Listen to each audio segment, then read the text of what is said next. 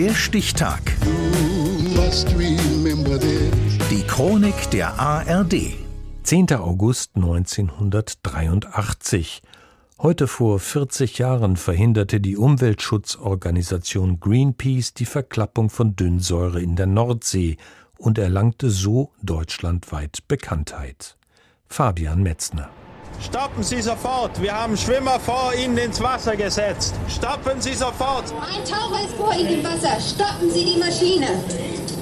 Sie gefährden Menschenleben. Stoppen Sie die Maschine. Zwei Greenpeace-Aktivisten stehen auf kleinen Schlauchbooten mit Megafon in der Hand und fordern den Kapitän der Kronos auf, die Motoren zu stoppen. Denn vier weitere Aktivisten von Greenpeace sind in die deutsche Bucht gesprungen und treiben vor dem riesigen Chemietanker.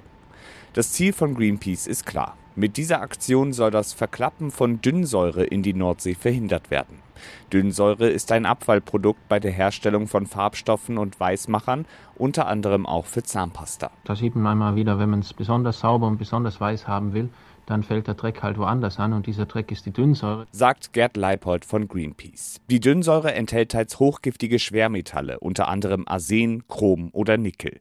Mehrere tausend Tonnen davon landen in den 1980er Jahren tagtäglich in der Nordsee und das legal, erklärt der Greenpeace-Aktivist Gerhard Wallmeier. Dann wurde diese Dünnsäure in das Schraubenwasser der Schiffe geleitet. Der Propeller sollte diese Dünnsäure möglichst schnell im Meer verteilen. Denn dass die gefährlich war, das war klar, aber die Theorie war, warum das genehmigt geworden war, wenn das nur schnell genug verdünnt wird im Meer, dann ist es kein Problem. Das war genehmigt und die Fischer aber, die dort fischten, die hatten damals bis zu einem Drittel der Fische waren äußerlich krank. Wir haben Schollen gehabt, die waren total verwuchert und deformiert. Die mochte man überhaupt nicht anfassen. Es gibt natürliche Fischkrankheiten, aber die hat es in Promillezahl gegeben. Heute sind es Prozentzahlen. Das ist eigentlich das Schlimme an der Geschichte. Und so beschlossen Greenpeace und die Fischer zusammenzuarbeiten und die Verklappung der Dünnsäure zu verhindern. Am besten medienwirksam und legal, erinnert sich Gerhard Wallmeier. Wir hatten dann glücklicherweise einen Anwalt gefunden, der sich mit Seerecht sehr gut auskannte. Und äh, unsere Idee war, wir können die Schiff stoppen, ohne dass wir das Schiff berühren. Weil wenn man ein Schiff entert, dann ist das Piraterie. Es gibt diese eine Möglichkeit, ein Schiff zu stoppen, wenn Schwimmer vor dem Schiff im Wasser sind. Weil da muss der Kapitän seine Propeller stoppen. Denn sonst sind die Leute gefährdet, dass sie in den Sog der Schiffsschraube geraten und zerhäckselt werden.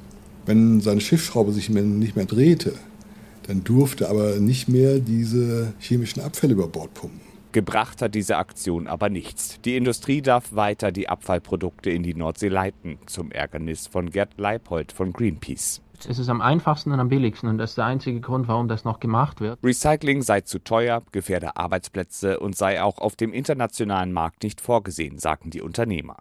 Greenpeace organisiert weitere Aktionen gegen die Verklappung und erzielte am Ende doch noch Erfolge. Die Dünnsäureverklappung wurde 1989 verboten und die medienwirksamen Aktionen machten die bis dato kaum bekannte Umweltschutzorganisation bekannt. Seitdem wissen viele in Deutschland, wer und was Greenpeace ist. Alles begann heute vor 40 Jahren. Der Stichtag. Die Chronik von ARD und Deutschlandfunk Kultur. Produziert von Radio Bremen.